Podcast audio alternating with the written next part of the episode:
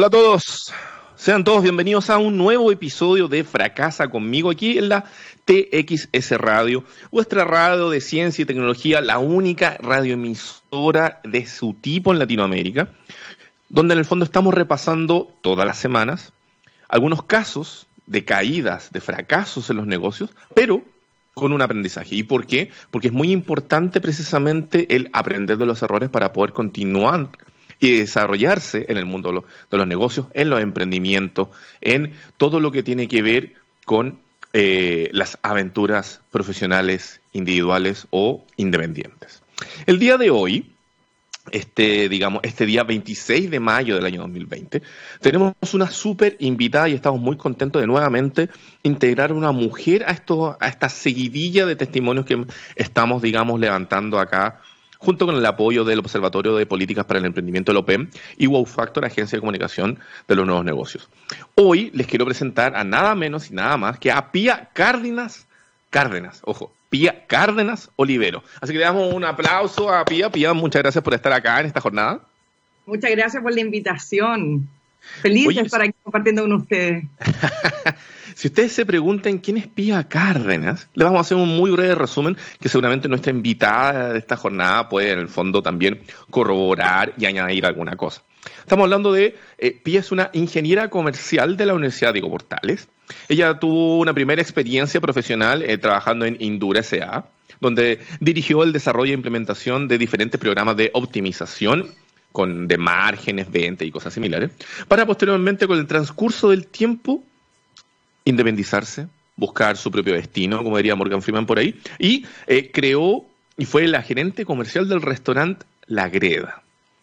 Ella estuvo, de acuerdo a la información que nosotros estamos manejando, que es del siempre fidedigno LinkedIn, ella estuvo tres años y cinco meses en ese proyecto, que probablemente algunos de ustedes puede eh, recordar, porque igual hizo harto ruido. Y luego se fue al otro mundo, se fue al mundo más digital, al mundo de los, de, digamos, de las tendencias. Y fue CEO y fundadora de Cocomo.cl, Cocomo con K. K-O-K-O-M-O, Cocomo.cl, que fue la primera plataforma en nuestro país en ofrecer suscripciones mediante cajas. usted se suscribía y dependiendo de sus gustos o intereses, la cajita traía diferentes cosas que le llegaban a su hogar una vez al mes y usted disfrutaba de estar suscrito y de la sorpresa que iba a significar llegar con esa caja. Después les vamos a contar en qué está ahora, porque la idea es que a medida que vayamos conversando, ella nos vaya enrutando a su presente y su futuro. Así que, dicho eso, Pia Cárdenas Olivero, fundadora de Cocomo.cl, fundadora de la Agrega Restaurante, bienvenida nuevamente a este Fracasa conmigo desde el hogar, este episodio número 3 acá en TXS Radio. ¿Cómo estás? Bien, y tú, oye, que Mateo, como estudiaste el LinkedIn, eh, aceptaste a casi la mayoría de las cosas, así que felicitaciones por tu, por tu trabajo previo a esta entrevista. Es un agrado cuando te entrevistan, cuando ya vienen con un, background eh, de lo que es eh, uno como, como persona y como emprendedor.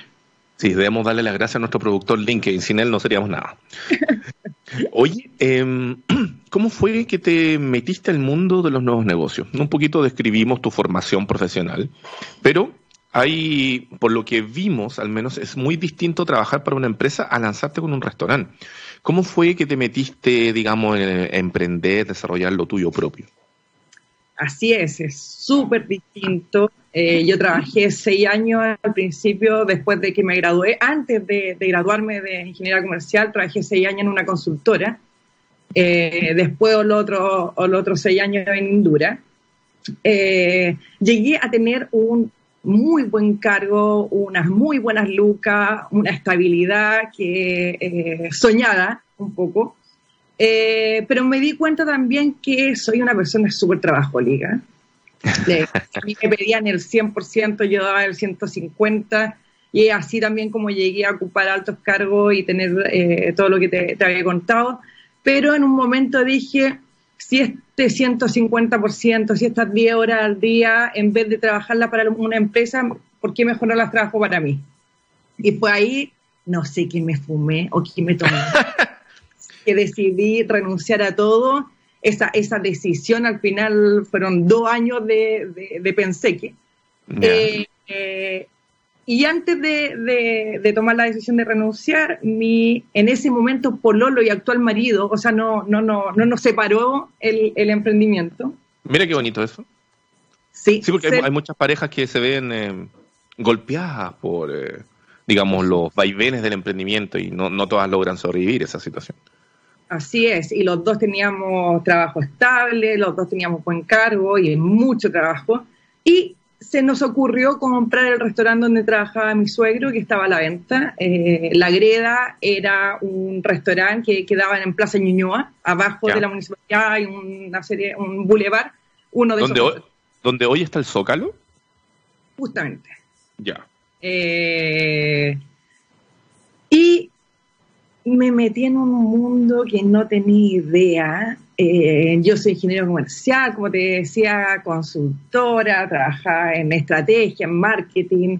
Y eh, me metí en lo que es un restaurante sin haber sido ni mesera, nunca trabajé ni, en la barra, ni en la caja, ni en, el, ni en una cocina.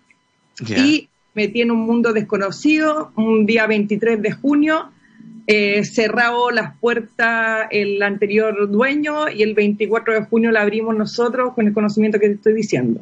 Wow, wow. pero con el, como administrador, mi suegro que ya llevaba años administrando el local. así como comencé el, esta, este mundo, esta locura de lo que es emprender. Por ahí escuché, no sé si será cierto, que el 1% de la población está tan loca como para emprender. No sé si será así, pero eh, es la estadística que yo, que yo manejo. Oye, pero ah, espera, permíteme interrumpirte un pelito ahí. Lo que tú dijiste, no sé qué pasó que me hizo tomar esta decisión, la venía pensando hace dos años.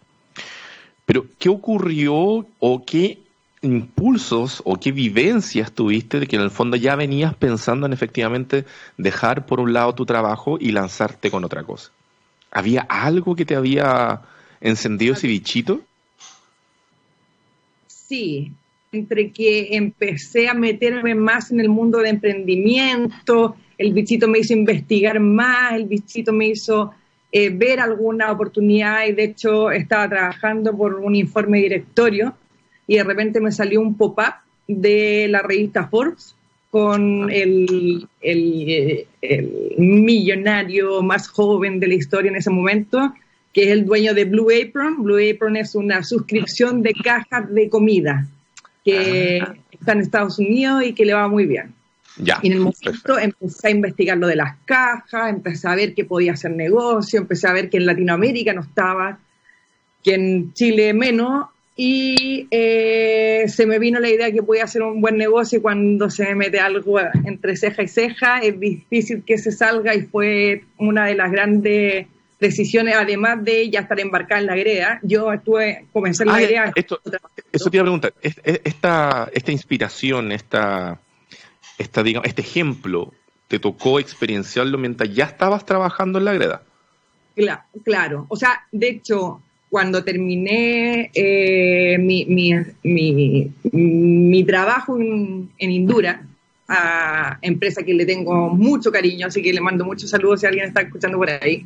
Saludos. Eh, eh, empecé con, paralelamente con los dos, con los dos emprendimientos. Ah, wow, más encima dos de una, no, no, no vamos a, no, los dos. No, dos de una y vamos con todo. Ah, wow. Eh, cuánto tiempo alcanzaste a tener solamente la greda funcionando antes que te lanzaras con, esta inspiración de las cajas ICO Un par de meses.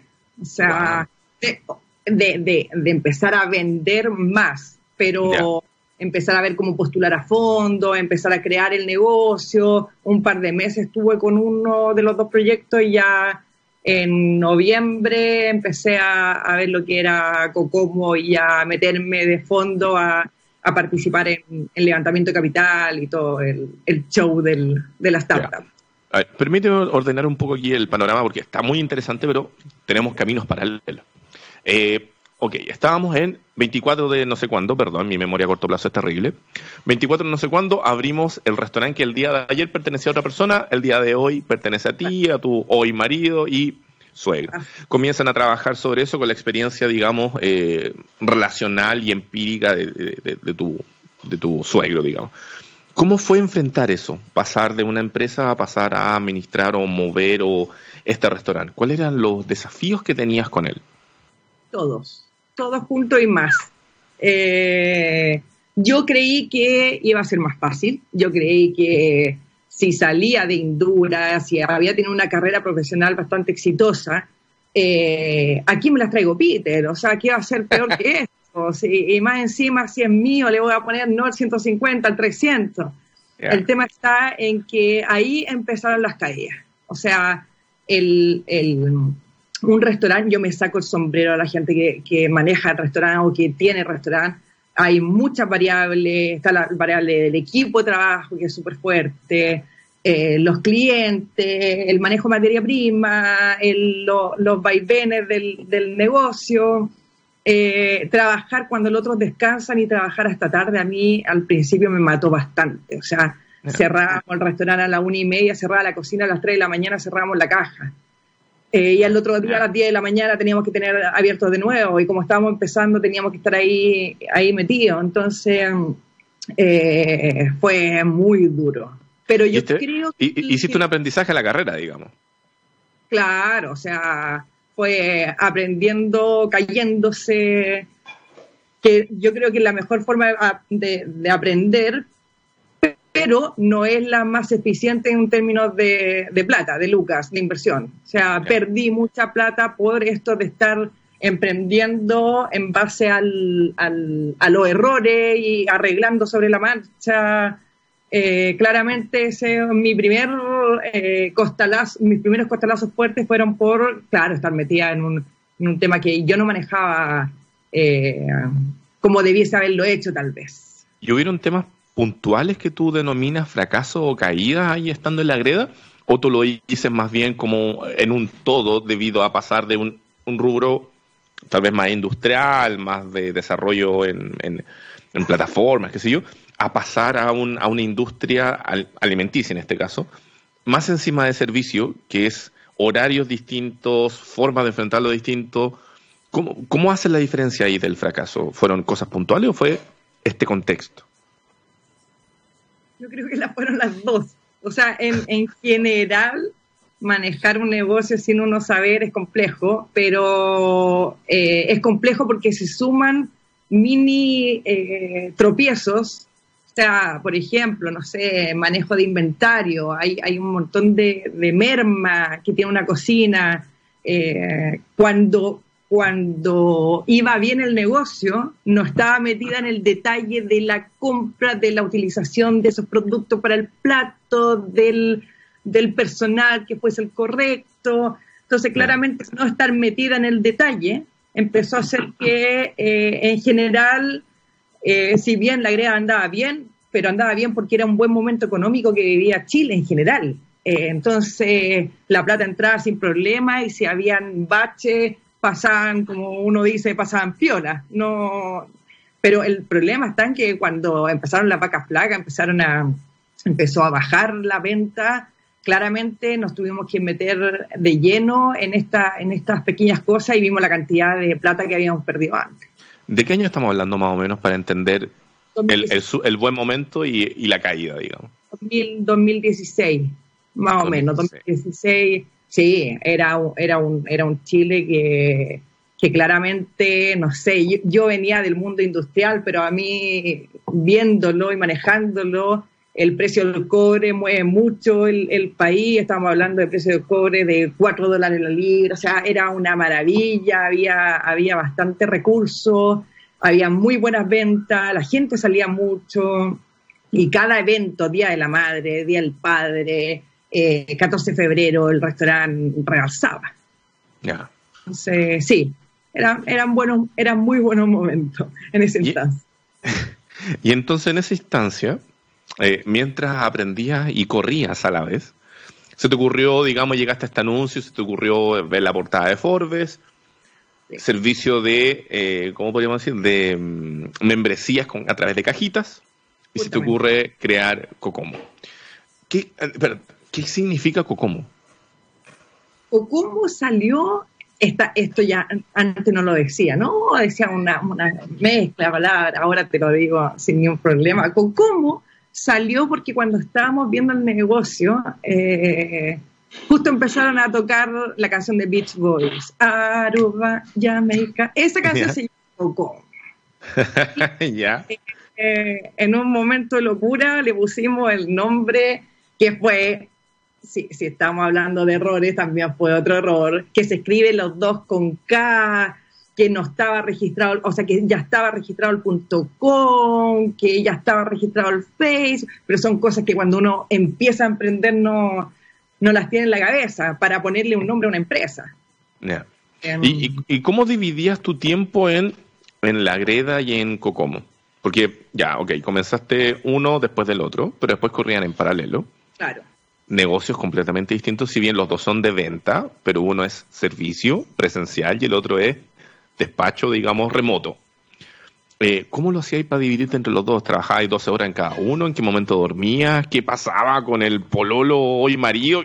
¿Qué? Eh, mira, después de, combatir las guerras o las urgencias que habían en la GREA, me dedicaba a Cocomo. Entonces iba fluctuando el tiempo. Al principio yo renuncié un poco para, para, invertir mi tiempo en Cocomo y al principio tuve que invertir el 80% de mi tiempo en la GREA y el 20% restante en Cocomo. Y cuando la GREA ya la tuvimos un poco más dominada, eh, claramente trabajando más horas de lo, de lo, de lo, de lo habitual, empecé a meterme más en Cocomo, principalmente a meterme en el mundo de startup, que era un mundo totalmente desconocido para mí. ¿Cuánto te demoraste en, llegar a ese punto de decir, ok, ya estamos relativamente llegando a la meseta, ocupando terminología actual? Llegaste a esta meseta de decir, ya me manejo algo en el restaurante. ¿Cuánto te demoraste más o menos en llegar ahí? Yo creo que unos cinco o seis meses ya podía empezar a desligarme un poco porque ya teníamos contratada una segunda administradora de bastante confianza, ya teníamos un equipo de trabajo más consolidado, y ya con eh, mi socio, eh, Pololo, teníamos la, que, creo que fue la clave del éxito por, para que no nos tiráramos por la ventana el, matrimonio, el pololeo, el emprendimiento, es que separamos muy bien las eh, tareas. Yo veía la parte comercial, él veía la parte financiera y era ah. súper, o sea, yo le tenía que reportar a él, él a mí, pero juntarnos para hacer algo los dos, ya supimos que no era la forma. Ya, perfecto. Por, sanidad mental. Ya. Y entonces, en, esos seis meses, cuando lograste equilibrar, digamos, el funcionamiento, aprovechaste esos seis meses para ir investigando precisamente y de sumergirte en el mundo de los nuevos negocios, de, no sé, saber qué era Corfo, ver los fondos concursables, etcétera, etcétera justamente eh, en mi primera aproximación a Corfo fue postular un capital semilla, en el cual también hicimos una re buena postulación, por lo cual llegamos al Demo Day, llegamos a presentarle ante jurado y el jurado nos dijo, perfecto, lindo el negocio, ¿quién es el, programador de esta plataforma? Sí, ¿qué pasa? Que estamos eligiendo entre tres empresas, que al final rebotamos justamente porque la, cabeza principal, el, programador de esta plataforma tecnológica todavía no lo teníamos claro.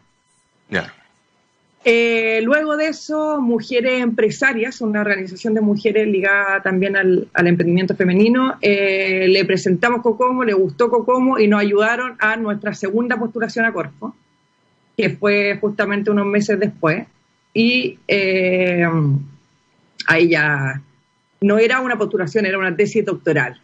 Eh, hicimos un muy bueno, pero, como siempre hay un pero en la historia, eh, me equivoqué en un, en un campo que te preguntaba si tú eras de primera o segunda categoría en, el, en cuanto a la tributación.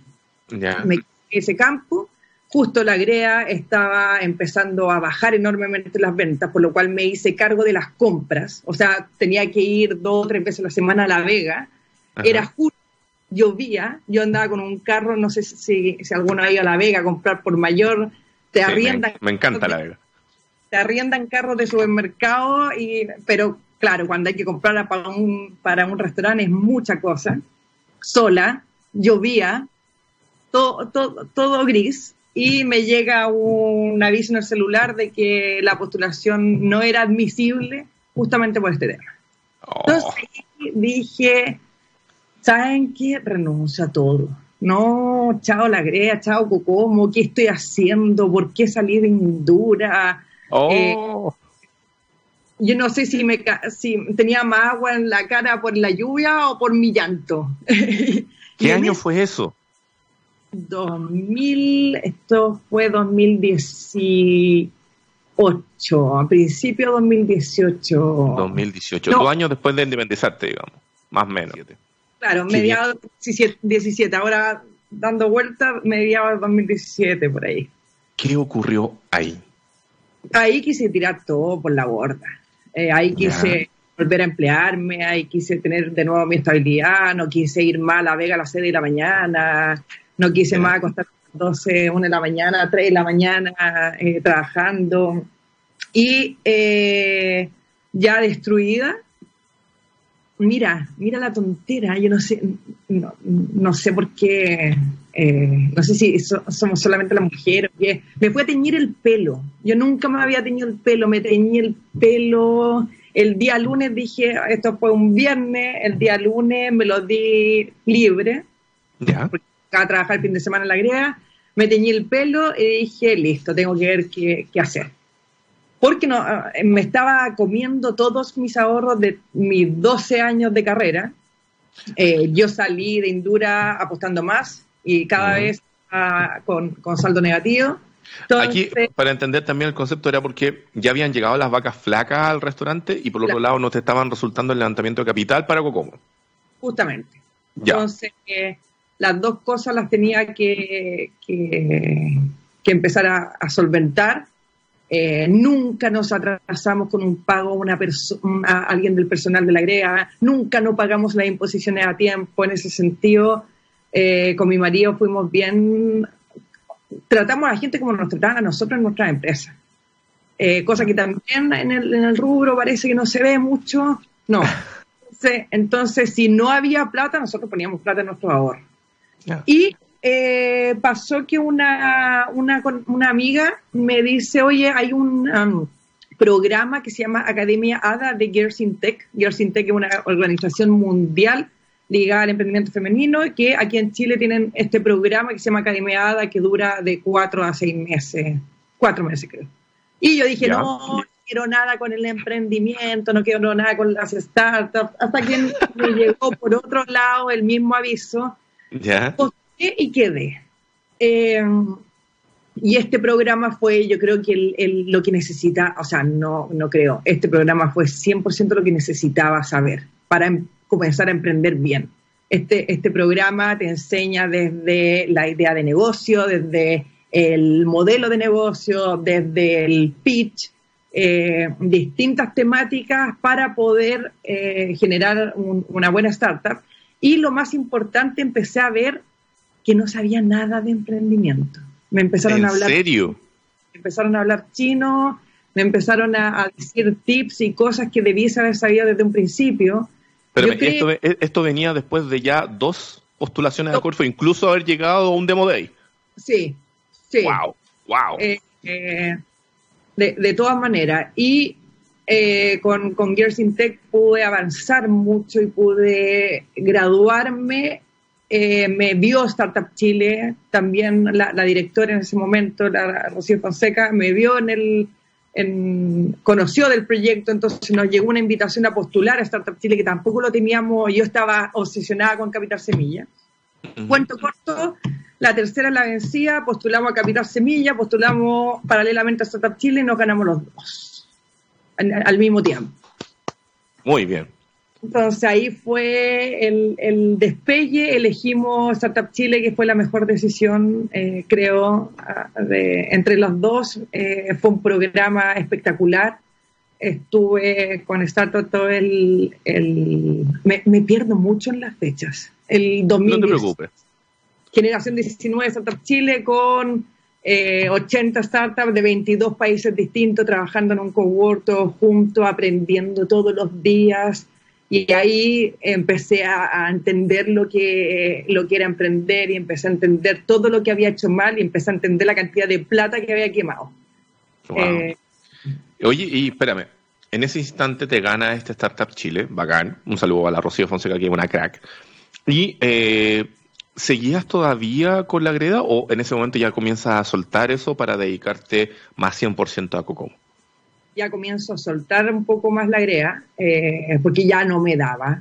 Eh, ya estaba, estaba, cada vez más en manos de mi suegro, de la otra administradora y de mi eh, pololo en ese, en ese instante. claramente me tenía que enfocar en, en, Cocomo y fue lo que hice. Fue también otra apuesta, o sea, dejar un poco, salirme un poco de lo que de lo que era la greda y meterme mucho más a, Startup, que también es un programa que hay que cumplir. Entonces hay que preparar cosas, hay que cumplirle a un board de, personas que te preguntan por tu avance. y, también es una competencia dentro de una competencia. O sea, mi, apuesta era obtener el... Eh, nosotros nos ganamos 25 millones, apostamos a tener la, la el alargue de otros 10 millones con cuatro meses más de incubación, así que mis fichas principalmente ahí. Oye, y pongamos también un poco el contexto a la gente, no todos tienen por qué conocer Cocomo. Eh, a mí me encanta el emprendimiento, los nuevos negocios, me desarrollo en eso, entonces me gusta investigar, pero no todos los que nos están viendo tienen por qué saberlo. Dijimos en algún momento que Cocomo era el primer servicio en Chile de membresías con, despacho de cajitas yo lo estoy describiendo muy eh, por arriba. Cuéntanos un poquito más de qué es lo que hacía Cocomo y por qué en el fondo comenzó a generar este interés, digamos, que te permitió levantar los fondos, que te permitió ganarte Startup Chile, para que pongamos el contexto, digamos. Eh, Cocomo eh, justamente era una plataforma, nosotros no nos dedicamos a vender cajitas, lo que sí nos dedicamos es a entregar a las empresas esta plataforma en donde podían publicar sus productos y nosotros nos preocupábamos de la cobranza recurrente. Eh, cuando no existía pasarelas de pago con cobranza recurrente, y por lo cual tuvimos que desarrollar todo un tema con, con Transbank. Eh, y adicional, nosotros nos hacíamos cargo de la logística. Entonces las empresas solamente tenían que tener productos que sus clientes quisieran recibir mes a mes en la puerta de la casa. Estoy como pichando. Es como ah. parte... No, está perfecto, está perfecto. Deberíamos hacer los pitches de fracaso. Oye, entonces, ya, ya, voy entendiendo entonces el fondo. Ustedes ofrecían básicamente que era el servicio de delivery de los objetos que las personas quisieran en una cajita muy bonita despachada hacia el hogar. Pero no eran packs, sino que en el fondo la persona podía escoger lo que quisiera, digamos. Sí, entonces teníamos empresas, no sé, de alimentación saludable, de papel higiénico, de productos para niños, de eh, cositas ricas gourmet para recibirme a mes, de libros. Llegamos a tener cerca de 50 empresas vendiendo sus productos a través de, de la plataforma. Ok, entonces tenemos levantamiento de inversión, 25 millones más 10 más potenciales, un total de 50 empresas interesadas en este nuevo servicio innovador, muy probablemente en esa época. ¿Qué pasó? ¿Qué pasó? ¿Qué, qué, vino después de que eventualmente en el camino sabemos de que ya no siguió existiendo? ¿Qué pasó? ¿Qué pasó? Pasó que ganamos la, extensión eh, y la segunda, la segunda fase, o sea, luego teníamos un board, una, una, un grupo de ejecutivos y de emprendedores bien destacados que nos iba guiando a través del proceso de startup. Guiando, slash, dando duro a lo que exigencia, venta. Eh, y al final nos dijeron, Pía, felicitaciones, excelente Cocomo, ahora es momento de levantar, eh, seguir levantando capital, pero ya capital más fuerte.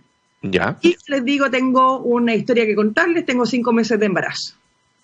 A mí no me no se me, no se me notaba eh, los cinco meses de embarazo, nadie me voy a creer.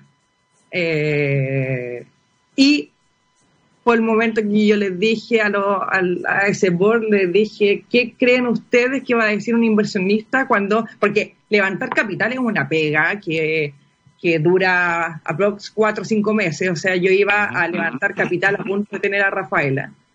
Eh, ¿Qué les parece?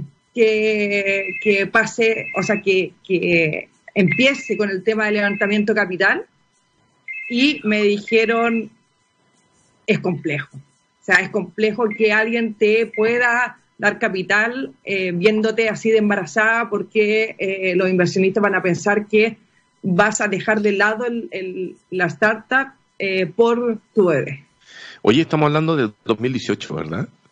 Sí. Más o menos. Lo que pasa es que ah. me, me, impacta, me impacta un poco de que en el fondo eso pueda incidir en el levantamiento de capital por el hecho de que tú estuvieras embarazada. No sé, me, me, choca un poco. Pero ok, es el escenario. ¿Y, y, eso te lo repitieron varios o, fue lo que dijo el Board of Members? Eh, mira, tuve un par de reuniones con inversionistas. ¿Mm? Eh, mira, nunca te van a decir, oye, mírate, mira lo que me estás pidiendo, no, no, no cuadra pero ninguna eh, pude hacer mucho más o pude llegar a una, a una segunda o tercera instancia de, levantamiento de capital. Ya, eh, Entonces fue, fue bastante complejo y paralelamente mi padre eh, le detectaron un tumor cerebral. Justo cuando, cuando estábamos en este proceso, entre yo súper embarazada, entre viendo el levantamiento de capital, y ahí fue donde le puse pausa al levantamiento capital, siguió como andando, claramente seguimos vendiendo y seguimos activando, pero fue un quiebre eh, completo para mí. En, a ver, perdón que te lo resuma de esta manera, pero tú estabas independiente de tu proceso de embarazo, estabas 100% dedicado a Cocomo y en el fondo en el momento que te, obviamente tuviste que mover ese foco a tu papá, eh, se, resintió un poco el negocio tanto porque no siguió creciendo y siguió funcionando sobre lo que estaba. Eh, ¿Dependía mucho como de ti? Sí. Sí. Yo tuve dos socios. Eh, también, claramente, hay otro, hay, hay, hay otro learning, hay otro aprendizaje si ustedes tienen, los que están escuchando una startup, lo primero es hacer un vesting, un contrato con los socios de cumplimiento, de porque al final, lamentablemente también uno se mete con gente que quiere, se mete con amigos a mm. emprender, se mete con familia a emprender, eh, y cuando está todo color de rosa es perfecto, pero cuando la cosa empieza a complicarse, claramente yo dije, yo me inmolo, yo renuncio a mi trabajo, yo, pero los otros dos tenían que seguir trabajando. Entonces, eh, los inversionistas no tienen eh, una ventana a las 8 de la noche para tener una reunión con uno. El inversionista quiere almorzar contigo, quiere, quiere tener una reunión en horario laboral, y los clientes también están en horario laboral, eh, entonces claramente se, se, resintió de distinto, por distintos lados, aunque empezó a crecer. Eh, claramente el, el, power que le podíamos dar era se, había complicado por distintas razones. Ya. Y del momento que ocurre esto, eh, cambias tu foco de atención ahí vino un declive. ¿Cómo fue como el principio del fin? ¿O, hubieron más hitos y estaciones en el camino? No, Cocomo al final eh, siguió creciendo. Cocomo siguió, ya, ya se conoció. Yo hice un, trabajo muy fuerte en, medios, salí en, televisión, salí en radio, en prensa, entonces como eh, las mismas empresas empezaron a referir a otras empresas, trabajamos principalmente con pymes. Eh, así que siguió creciendo, siguió creciendo, traté de automatizar lo que más podía, yo estaba con 40 eh, semanas de embarazo y seguía metida en el computador, Rafaela nació y, al par de días también seguía en el computador, o sea, no, no, no me paró eso. Eh, siguió creciendo, el tema está en que mi padre en un momento le dice no te vamos a pagar más la licencia. Eh, yo me había ya comido todos mis ahorros de, toda la vida y dije, eh, tengo que generar plata. O sea, ya tengo, tengo una hija, tengo un padre complicado, no estoy teniendo ingresos, estoy teniendo más gastos que, ingresos. Eh, el, Valle de la Muerte me pegó duro y me pegó con muchas cosas al mismo tiempo. Entonces fue en ese momento que decidí, ah, no. Y llegó la crisis social.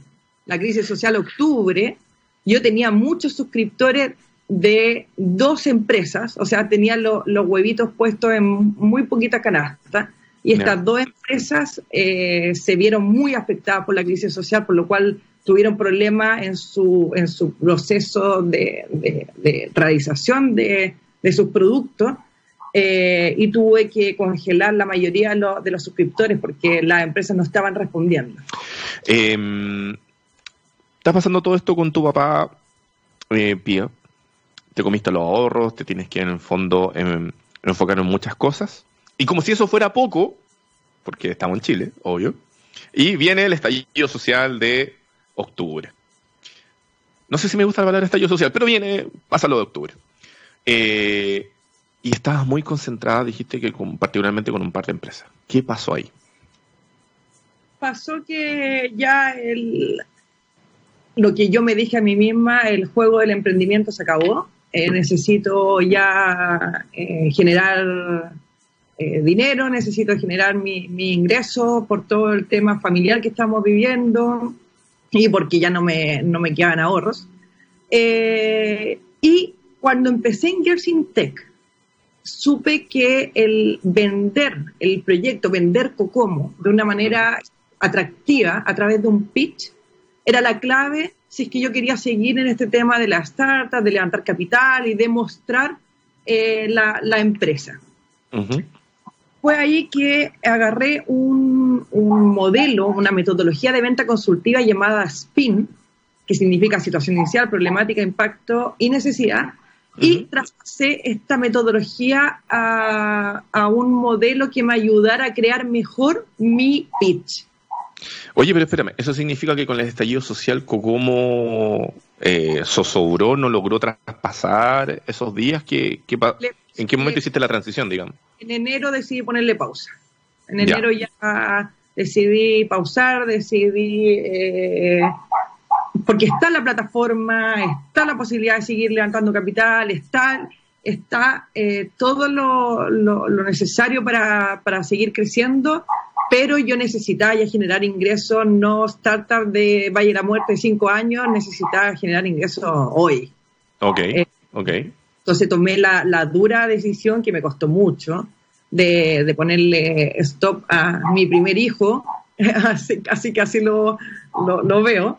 Eh, ¿Y por qué? Justamente porque eh, con este modelo Spin Pitch que, a través de Startup Chile después me invitaron. En Startup hay, hay muchas organizaciones que eh, van a Startup a pedir mentores o a pedir eh, gente que haga charlas y talleres.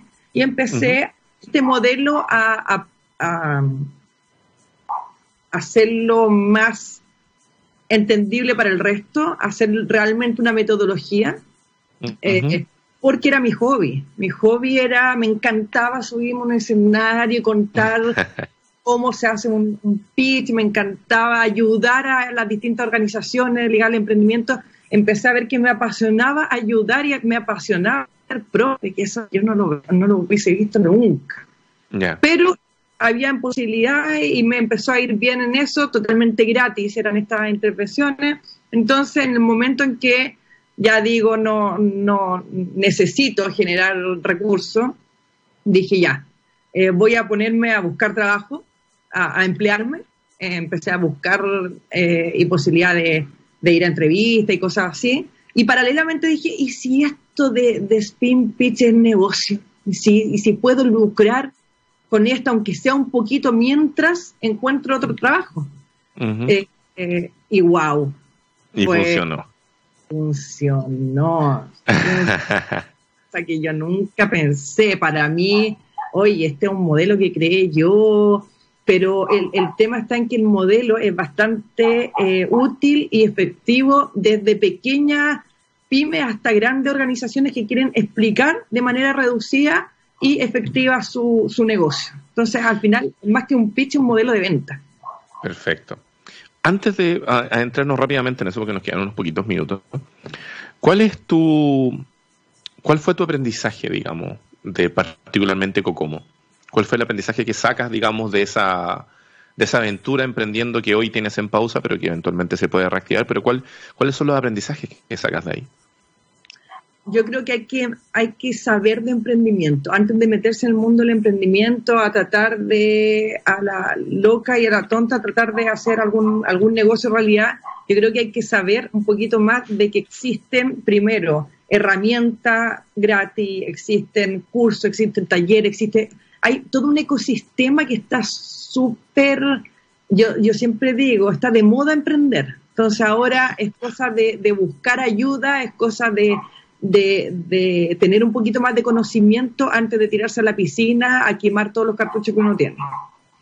Y em, lo más importante, hay un libro que se llama Lean Startup, que debiese ser la Biblia de cada persona que se atreve a, emprender. Eh, no solamente startup, sino que cualquier tipo de emprendimiento que te dice no construyas un Ferrari, construye un monopatín, después una bicicleta, después eh, y vas iterando y vas viendo si realmente el mercado tiene, tiene esta, este requerimiento, esta necesidad de, tu producto, tu servicio, pero anda eh, construyéndolo de a poco.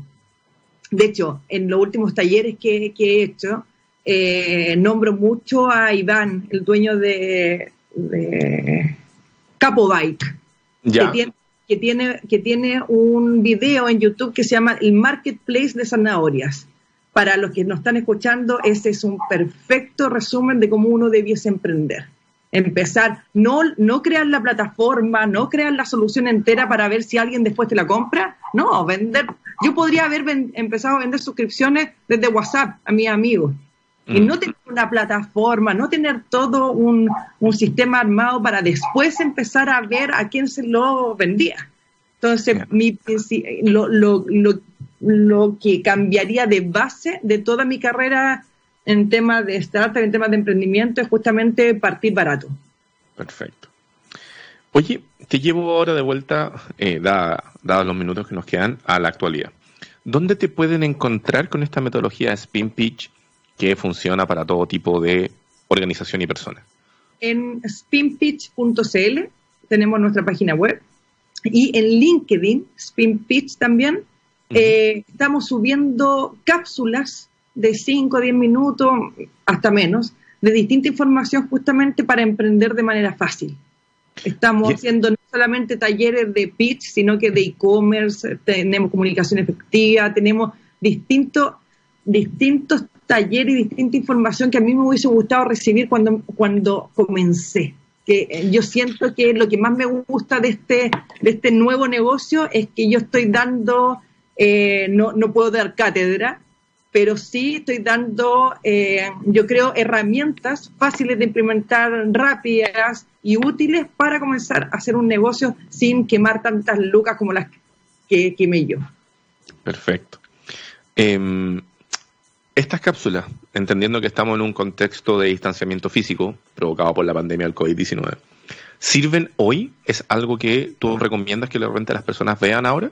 Sirven ayer. Sirven de todas maneras, eh, estamos sacando distintas y, herramientas que uno dice, todo el mundo las conoce, no sé, tú que estás ligado al emprendimiento, Canva, cómo, cómo hacer piezas gráficas eh, sin, sin recurrir tal vez a una inversión, cómo hacer un, e-commerce a través de Jamseller, cómo crear una organización de trabajo a través de Trello, y cosas así que, que uno cree, eso me pasó a mí, yo cuando empecé esto yo dije, pero si todo el mundo lo sabe, no, no, no todo el mundo lo sabe y muchos emprendedores han tomado, tomado estas herramientas y de hecho queremos hacer más talleres, más cursos, eh, han tomado esta herramienta y le ha gustado mucho y ha tenido muy buena aceptación por el mercado porque yo termino el taller, tengo talleres de 3, 4 horas, pero a la quinta hora ya la persona está, está utilizando el material.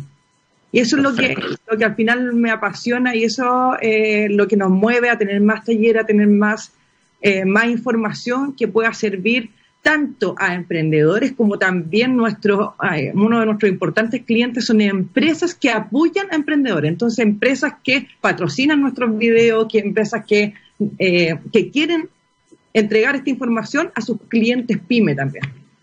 Perfecto. Francesca, o sea, perdón, Pía, cacha, nada que ver.